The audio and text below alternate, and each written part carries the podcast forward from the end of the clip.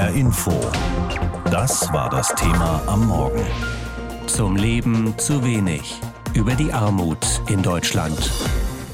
Wann ist jemand eigentlich wirklich arm? Es gibt Bereiche unseres Lebens, in denen können wir das auf den Euro genau bestimmen. In der Europäischen Union wird Armut definiert an dem mittleren Monatseinkommen, das jemand zur Verfügung hat. Eine alleinerziehende Frau mit Kind zum Beispiel wird dann als arm eingestuft, wenn sie im Monat weniger als 1492 Euro zur Verfügung hat. Da sind übrigens Kindergeld, Wohngeld und so weiter schon mit drin. Wir merken schon, das ist ziemlich wenig Geld, gerade bei der hohen Inflation. Und es trifft immer mehr Leute, die dann nach dieser Definition als arm gelten. Der Paritätische Wohlfahrtsverband in Hessen hat ausgerechnet, dass bei uns in Hessen mehr als 18 Prozent aller Menschen als arm eingestuft werden, so viele wie noch nie zuvor. Darüber habe ich gesprochen mit Dr. Jasmin Alinagi. Sie ist Landesgeschäftsführerin des Paritätischen Wohlfahrtsverbandes. Frau Alinagi, früher war Hessen ein Land, in dem relativ wenige Menschen arm waren. Jetzt aber finden wir Hessen in ihrem Armutsbericht auf Platz zwei der Bundesländer in Westdeutschland also im Prinzip hinter Nordrhein-Westfalen. Nur dort gibt's noch mehr arme Menschen im Westen, wie gesagt. Woran liegt das? Was ist da los? Das ist wirklich eine dramatische Entwicklung. Platz zwei hört sich noch relativ gut an, wenn wir auf die ehemaligen westlichen Bundesländer schauen. Aber insgesamt sind wir auf einem elften Platz im Ländervergleich. Hm. Das muss man sich mal auf der Zunge zergehen lassen. Bundesweit. Und zwar sind wir binnen eines Jahres von Platz 7 auf Platz 11 abgerutscht. Hm. Und wir waren 2015, lag Hessen noch direkt hinter Baden-Württemberg und Bayern auf einem guten dritten Platz. Also da hat das sich heißt, einiges verschlechtert. Aber woran merken Sie das konkret? Was sind da die Ursachen? Es gibt Ursachen, die Armutstreiber sind, wie zum Beispiel prekäre Beschäftigung, wie man so schön sagt, also der Niedriglohnsektor, Menschen, die in schlecht bezahlten Jobs arbeiten und trotz Arbeit arm sind. Das ist ein ganz wesentlicher Faktor. Ein anderer wesentlicher Faktor sind die extrem gestiegenen Mieten. Die Mieten steigen stärker als die Löhne. Und das führt natürlich dazu, dass die Menschen weniger Geld in der Tasche haben. Aber wesentlich ist, dass all diese Armutstreiber in den anderen Bundesländern natürlich identisch sind. Das ist kein hessenspezifisches Thema. Mhm. Und was das hessenspezifische Thema ist, muss unsere Landesregierung dringend untersuchen, denn sie müssten ja auch gegensteuern. Das heißt, Sie wissen das aber auch noch nicht so genau, offensichtlich. Nein, wir wissen das in der Tat nicht. Auch da stehen wir vor einem Rätsel. Wir sind alarmiert und es ist wirklich dramatisch. Aber wir, wir können nicht erkennen, dass es Sondereffekte gibt, die andere Bundesländer nicht haben. Mhm. Und da appellieren wir an unsere Landesregierung, wirklich Untersuchungen anzustellen und gegenzusteuern. Wir haben im Moment ja eine riesige Wirtschaftskrise, aber, und das haben Sie ja auch schon so ein bisschen angedeutet, die meisten Leute finden ja im Moment durchaus Jobs. Also gerade Fachkräfte werden überall gesucht. Wenn wir aber mal auf die Menschen schauen, die arbeiten und trotzdem zu wenig oder wenig zum Leben haben. Was sind das für Leute?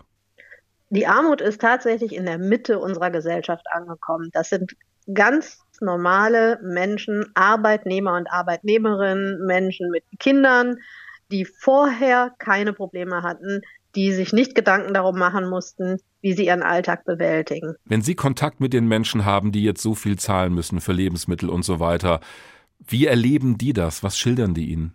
Da gibt es so zwei ähm, Strömungen, die ich wahrnehme. Das eine ist natürlich die sehr große Angst und auch sehr große Betroffenheit bei den Menschen, die jetzt in die Armut oder an die Armutsgrenze schlittern. Die haben natürlich, für die ist das eine neue Situation, die sind äh, sehr verängstigt und fragen sich, wie bewältige ich meinen Alltag. Es gibt aber die Menschen, die schon lange unter der Armutsgrenze leben und die immer wieder auf ihre Situation aufmerksam machen, die immer wieder gesagt haben, wir haben immer wieder gesagt, es muss zielgenau geholfen werden, nicht mit der Gießkanne. Und da macht sich etwas breit, was mich persönlich sehr betroffen macht. Diese Menschen sind langsam müde, auf ihr Schicksal hinzuweisen. Oh. Sie sagen, uns hört ja sowieso niemand zu. Mhm, also die sind schon, schon am Resignieren fast. Ja, die sind schon fast am Resignieren, ja. Hm.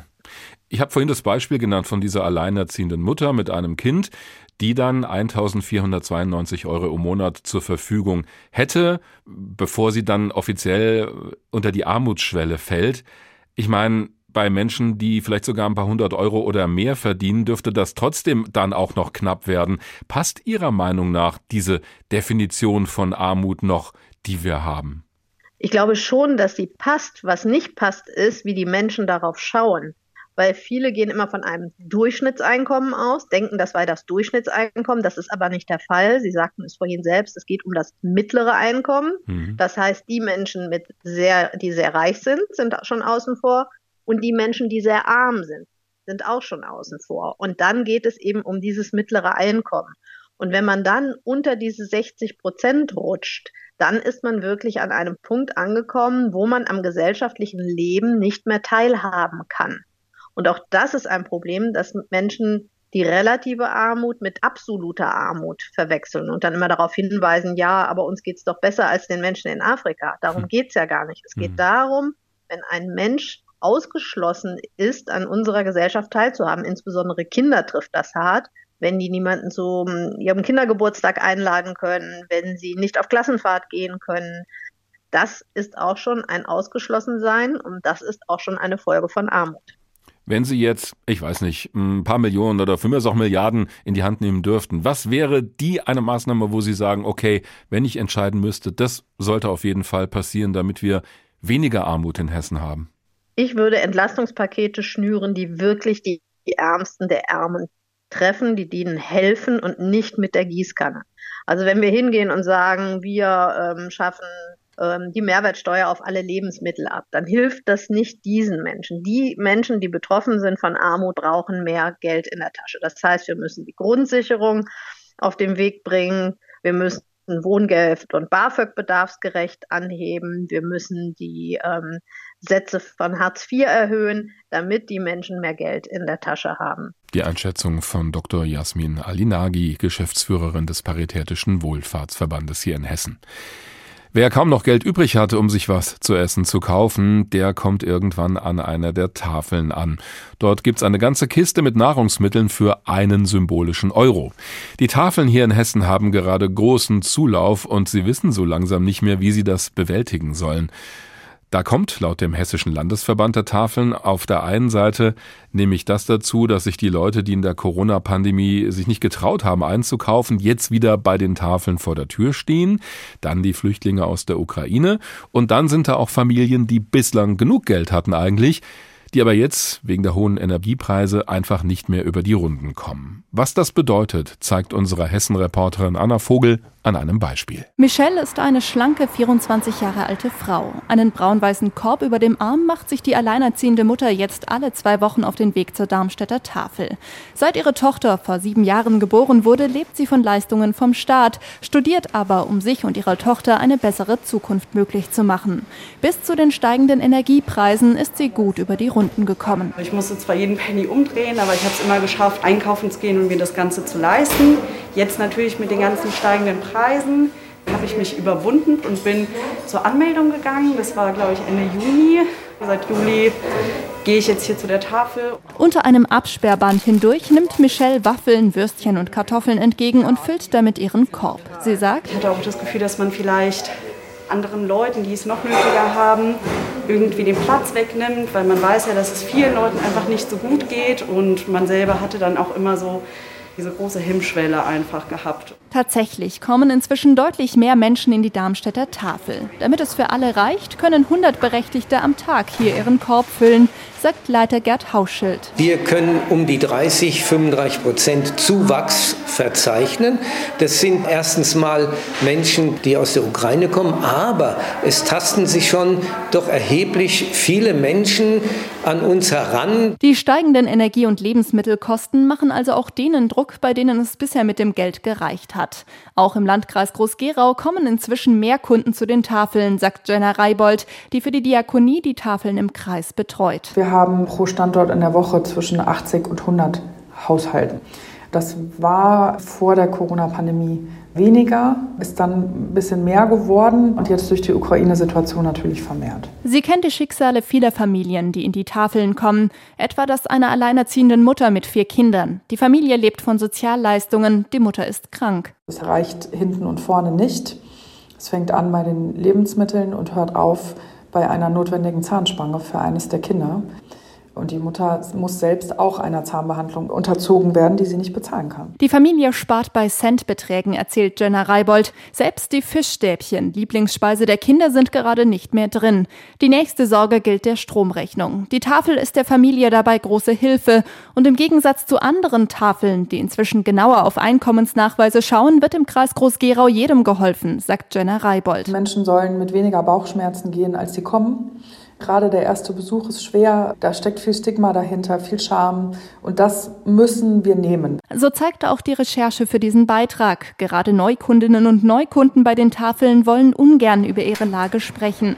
Aber bei wem es jetzt schon eng ist, den trifft die Krise umso härter, erzählt Studentin Michelle aus Darmstadt. Wenn man ein niedriges Einkommen hat, kann man sich zum Beispiel auch keine energiesparenden E-Geräte einfach leisten. Und deshalb richtet sich die Darmstädter Tafel schon jetzt darauf ein, dass bald noch mehr Menschen kommen werden. Bei allem, was wir tun, läuft seit Monaten eine Subroutine mit, immer im Hintergrund. Kann ich mir das noch leisten? Soll ich das Geld lieber sparen, weil es sonst für die Miete nicht mehr reicht? Wie groß die Angst der Deutschen gerade ist, das hat die Versicherung R&V untersucht in einer Studie.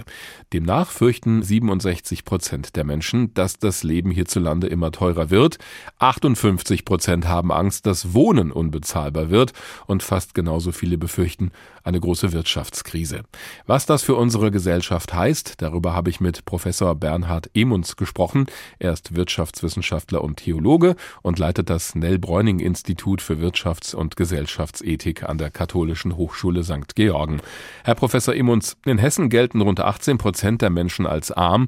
Das heißt, bei einer Familie mit zwei Kindern sind es die Leute, die weniger als 2410 Euro im Monat haben.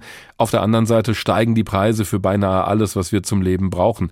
Was macht das mit der Gesellschaft? Ja, ich glaube, wichtiger jetzt als die gerade aktuelle Zahl, die vielleicht so ein bisschen alarmistisch das in die Höhe treibt, ist zu sehen, dass wir es mit einer Gesellschaft zu tun haben, die im Grunde seit 30 Jahren mit einer steigenden Unsicherheit zu tun hat. Und zwar dadurch, dass seit den 1990er Jahren bis 2005 die Armut in dieser Gesellschaft kontinuierlich gestiegen ist auf 15 bis 16, vielleicht 17 Prozent. Mhm. Und da das sind wir schon relativ nah an diesen 18 Prozent. Genau.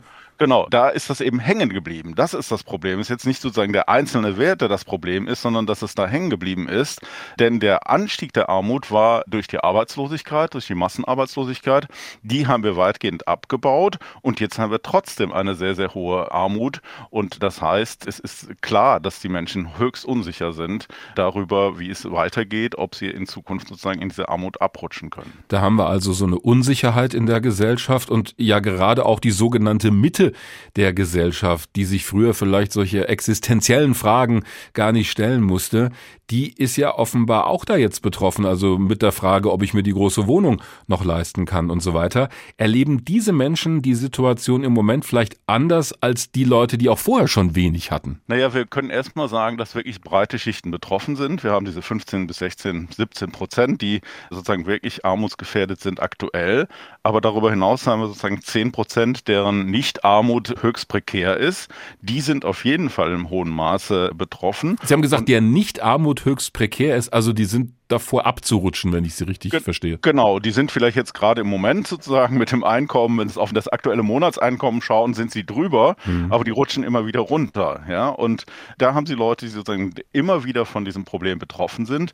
Aber darüber hinaus müssen sie sagen, dass bis weit in die Mitte hinein die Probleme groß sind, durch den Anstieg vor allen Dingen der Energiepreise.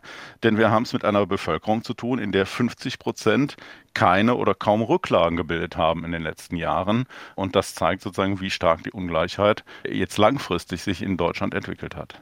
Wenn wir mal auf die Lösung schauen, die Politik versucht ja Einfluss zu nehmen, zum Beispiel die hohen Kosten für alles Mögliche zu dämpfen, vor allem aber für die Energiekosten. Da haben wir gerade die große Debatte über die sogenannte Gaspreisbremse. Da soll Gas ja am Ende nicht mehr viel teurer werden als ein bestimmter Betrag. Ist das der richtige Weg? Ich halte die Gaspreisbremse so, wie sie bisher konzipiert ist, für höchst ungerecht. Denn Sie müssen sich vorstellen, durch diese Deckelung, dass eben 80 Prozent des durchschnittlichen Verbrauchs, dass da sozusagen der Staat hilfend eingreift, dadurch kommt es dazu, dass die obersten 10 Prozent des Einkommens, die bekommen sozusagen nochmal 50 Prozent mehr als die untersten, obwohl sie eigentlich diejenigen sind, die auf die Unterstützung des Staates gar nicht angewiesen wären. Ich denke, wir müssen zumindest dann im Frühjahr, Sommer 2023 zu einer ganz anderen Konstruktion kommen als der bisher vorgeschlagenen. Klar, dieser Gaspreisdeckel, der trifft ja alle im positiven Sinne, also auch kommt immer wieder als das plakative Beispiel,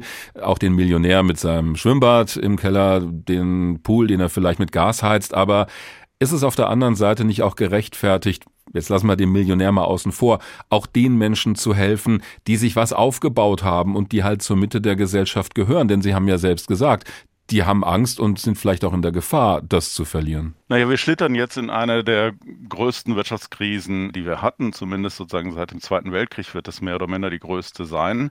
Und in einer solchen Krise können wir nur solidarisch zusammenstehen, wenn diejenigen, die mehr Lasten schultern können, wenn die dann auch sozusagen mehr Lasten tragen. Das heißt, jenseits der Mitte, sagen wir mal, wenn man 120 Prozent des Durchschnittseinkommens verdient oder mehr, muss man eben auch zusätzliche Lasten tragen. Das wird auch gar nicht anders gehen. Im Moment kann der Staat vielleicht eingreifen, aber später wird er das durch Steuern sozusagen auch wieder die Schulden abbauen müssen.